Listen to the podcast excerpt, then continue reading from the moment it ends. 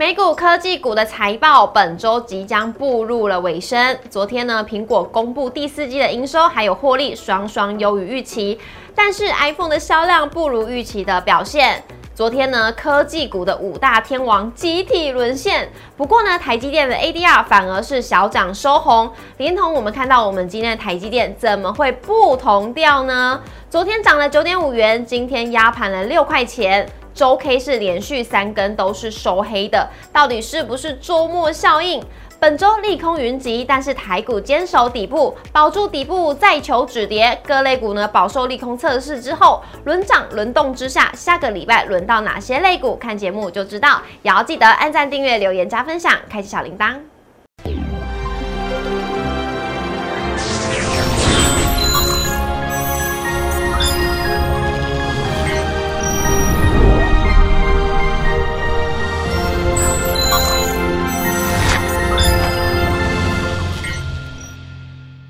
股市的炒店，投资不断线。大家好，我是主持人 Coco。不知道呢，是不是因为明后两天就要放假的关系，所以呢，市场很明显信心不足。所以今天呢，好不容易弹了两天的红棒，今天又再度的收黑了。到底怎么一回事呢？下个礼拜行情我们该怎么来掌握？我们今天节目现场邀请到的是陈坤仁老师，老师好，Coco 好，大家好。老师，今天就靠你来帮大家来解答一下，现在到底类股轮涨轮到哪里去了？好，来看一下我们今天的主题，利空频传，本周的利多真的是非常，呃，利空真的是非常非常的多，台股也在拼保底，类股乘风破浪，先轮涨，下个礼拜轮到谁？来看一下我们今天大盘走势，美股科技股呢，在昨天的时候是收黑的，台股今天也是经历了前两天的反弹之后，今天是开低震荡走低，由台积。电领跌，电子全指股呢全面是休战的，高低点呢相差了一百六十八点。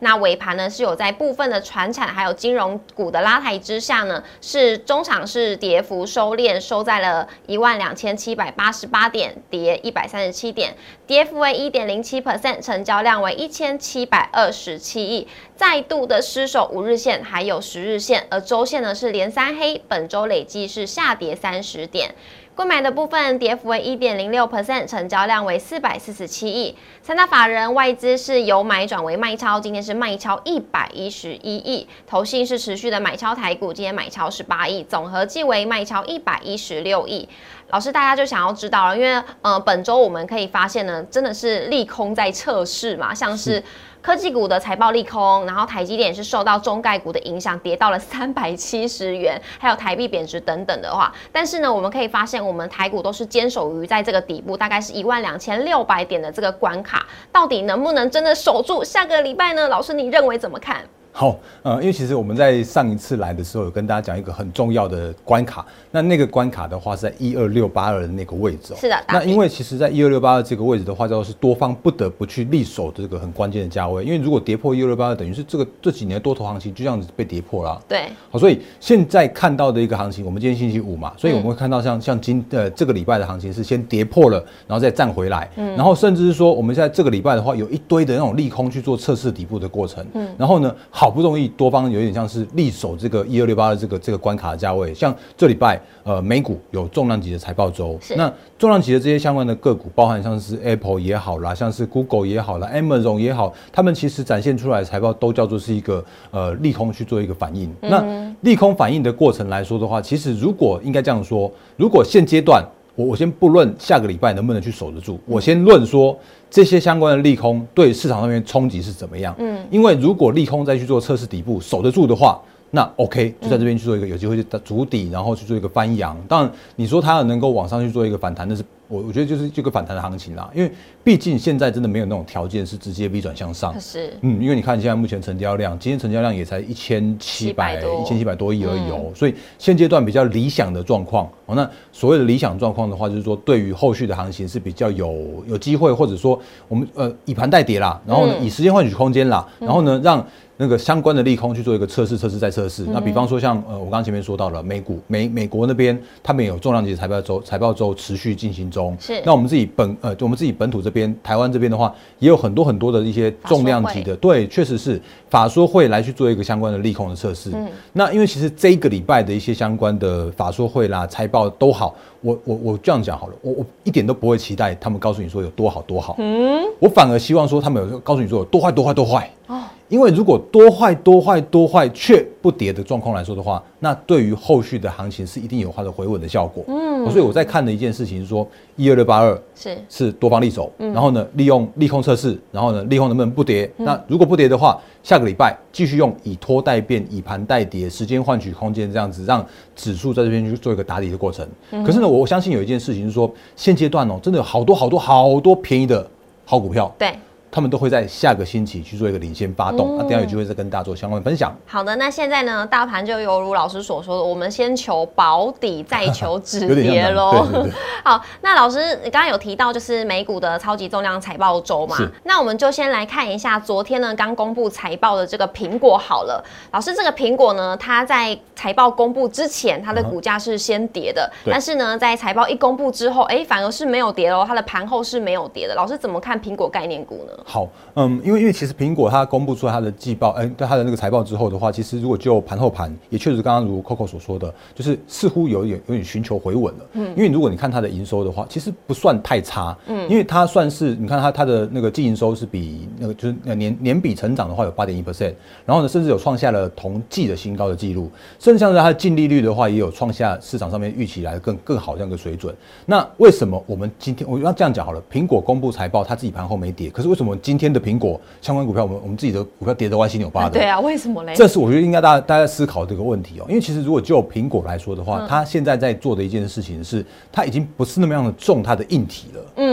可是我们自己的台厂的部分的话，还在做所谓的苹果的硬体，就尤其是在那个 Apple 相关的供应链，他们都还是在出它的零组件啦，甚至像红海还在做所谓的组装啦。好，所以就苹果而言的话，它现在目前的呃。营运范围包含像是手机，然后 Mac，甚至像是呃相关服务的部分，都是它已经去做一个多多角化这样的营运分散这样的部分了。那它说出来的这个所谓的营运的表现来说的话，其实有一个比较麻烦的事情是在 iPhone 的部分，嗯甚至像 i 在在所谓的服务的这一块来说的话是未达标的。所以你虽然看到它的整体营收很棒。嗯，可它如果就 iPhone 那块来说的话，它还是有一些相关的缺料风险啦，然后中国那边的问题啦，所以也造成了像今天我们的台股的苹果的供应链哦是比较疲弱的。嗯，所以这个问题的话，你看像今天的文茂，它其实已经跌了一一大段了，然后到了这两天还在去做破底。那稳茂是供应苹果的，就是生化家的这个很重要的零组件厂。嗯，然后呢，甚至像是你可以看一下玉金光三零呃三四零六玉金光，它是苹果的镜头厂。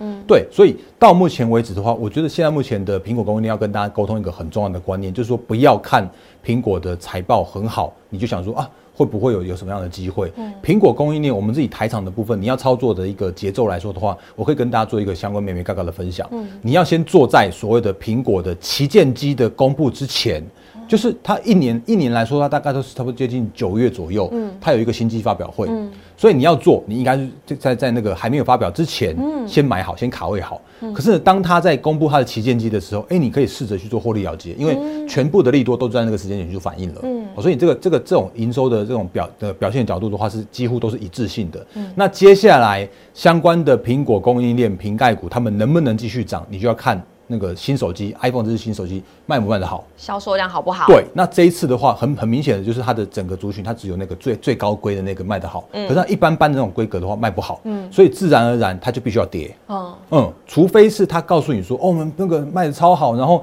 拉货要持续拉上去，像这一次他就说九千万只没有要要要在这个要往上拉，对，所以这整个苹果供应链就在最近它公布完之后，你继续看这个股价，几乎都是在九月份见高点，然后开始咚咚咚咚咚咚跌下来，好，所以这是在苹果供应链教大家一个很重要的一个操作的节奏的部分。是的，那如果你想要操作呢，苹果概念股就像老师所说的，要操作在它公布之前，发表它的新机之前，这是操作的好时机。嗯，那接下来我要跟老师讨论的就是在台积电了，因为台积电毕竟是我们的拳王嘛，台股要不要涨都要看它了。好，嗯，好，那如果就台积电的角度来说的话，我可以跟大家讲，诶，持续跟大家分享一个观念，就是说。嘿，现阶段哦，我还是希希望大家多关注一下每个礼拜六公布出来的所谓的集保股权分散表啊。那集保股权分散表，它就会公布每个礼拜的台积电的股东人数。嗯，那你就会发现一个，哎，我们的散户大军真的太爱台积电了，太力挺台积电了。对，到上个星期就是呃，我们因为我们录影时间是十月二十八嘛，我在说的是十月二十八号的上个星期的那个那个礼拜六。嗯，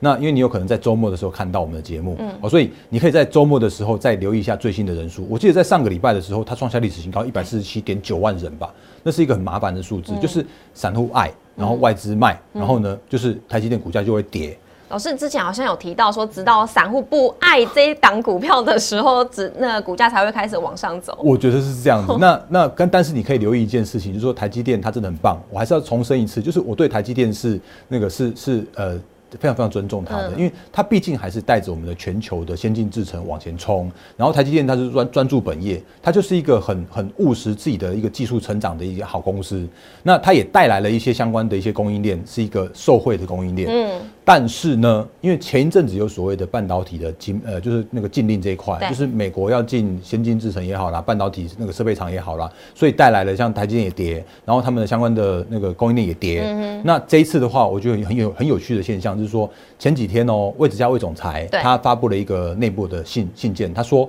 呃鼓励员工去做休假。是嗯，然后呢，结果新闻媒体把它扩大解释说哦。台积电要放无薪假了，好恐怖！哦再杀一波。对啊，可能是资本支出或者是什么，要产量不好啊，所以才要放假。然后呢，这一次的台积电就很很罕见的在深夜的时候发布声明说，没有，我们没有放无薪假，我们还是一样看好明年的营运的成长动能。因为法说会讲的很清楚了，法新会法说会就跟你说，我们明年会一样成长啊。对，嗯，所以当他在公布这个所谓的那个声明稿之后的话，哎，隔天那个他的受惠股，就像 IP 七十台的部分，是，嗯，你看像像创意。它就昨天涨一根，然后今天再继续涨停。嗯，对，它连续涨了两根。那为什么有这样的原因？其实很简单，就是呃未接的问题。哦，因为当创意涨到六百多块以上的创意的时候，那是一个充分反应利多的创意。太高了。对，太高了。那如果一个风吹草动，就算是不是事实的风吹草动，就像这次半导体经历，其实对这些相关的 I 那个 IP 厂也没有什么太大的影响啊。因为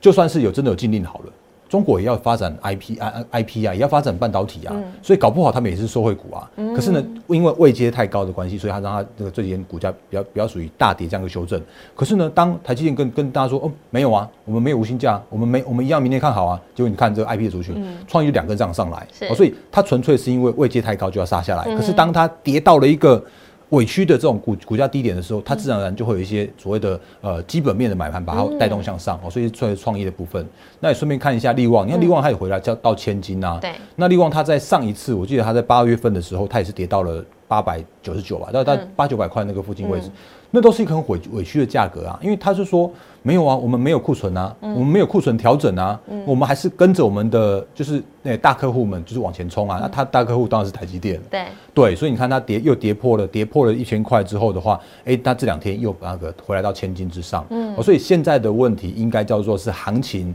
拖累一些好棒的股票，嗯，可是呢，当呃基本面回来了，或者当当大家发现说哦没有这么坏的时候，自然而然就会一些低阶的买盘去做一个进场的动作哦。嗯，那这个是呢，在于比较就是利利。利空的这个消息之下呢，大家可以看一下这些个股的股票的反应，不要太被惊悚到了。对。那另外一个呢，就是今天下午才刚公布法说会的，就是在 IC 设计族群当中的联发科了。好。那这边呢，我们一样是帮大家呢掌握比较新的一个资讯，所以呢没有特别的制作一张小卡提供给各位投资朋友来做参考。但是呢，老师非常的用心，刚刚呢在一公布之后呢，就开始速读，把所有的一些资料呢都把它整理下来，提供给各位投资朋友了。那我时间就交给老师。好，因为我们现在录影时间是下午四点半哦。对。然后呢，我们刚刚看到那个最新的新闻的话是在三点四十分，所以请容我在这边先念一下那个新闻。很赶。对对对对对，因为因为我觉得还是要把一些那就是领先的资讯跟大家做相关分享。那刚刚下午的时候，包含像联发科、跟普瑞、跟呃瑞昱，他们都同步都召开法说会了。是。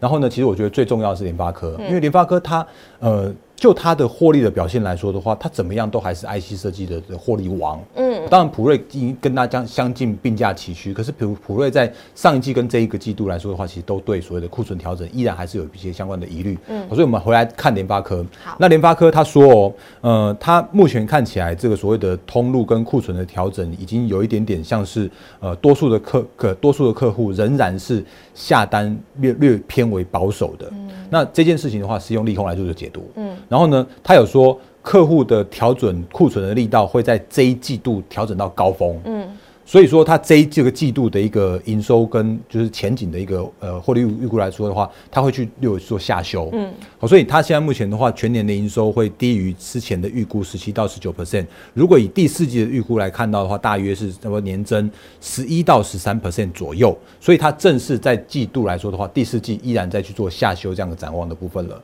所以这个是一个比较偏呃偏空的讯息，对，又是一个偏空的讯息。那当然，另外的话，他也讲到一些比较偏多的啦，他还是要讲好说，目前看起来库存持续调整，嗯，然后呢，不过已经有一些客户哦，如果有比较早去做调整库存的客户的话，已经到。看到一个状况说哦，有机会恢复它的一个拉货动能，嗯，所以它叫做是一个大部分偏空，但是已经接近所谓的尾声跟末端的这样一个讯息了，哦，嗯，所以如果就这一个讯息来说的话，有机会在二零二三年的上半年会看到更多更多的补库存的这样一个需求出来，嗯，所以如果就联发科讲出来这件事情的话，我还是一样稍微比较偏空来去做解读。但是空的这样的状况来说的话，反而你可以留意一下，说啊，到底如果最坏就是这样子，因为他也说到啦，那搞不好就在二零二三年的时候，就有相关的一些呃，因为有些客户已经拉货动能恢复了嘛，然后呢，有些客户已经在上半年去做一个更多库存需求了嘛，所以有可能就在第四季是最坏的一个季度，然后到二零二三年的的第一季的时候会恢复它的一个成长动能，所以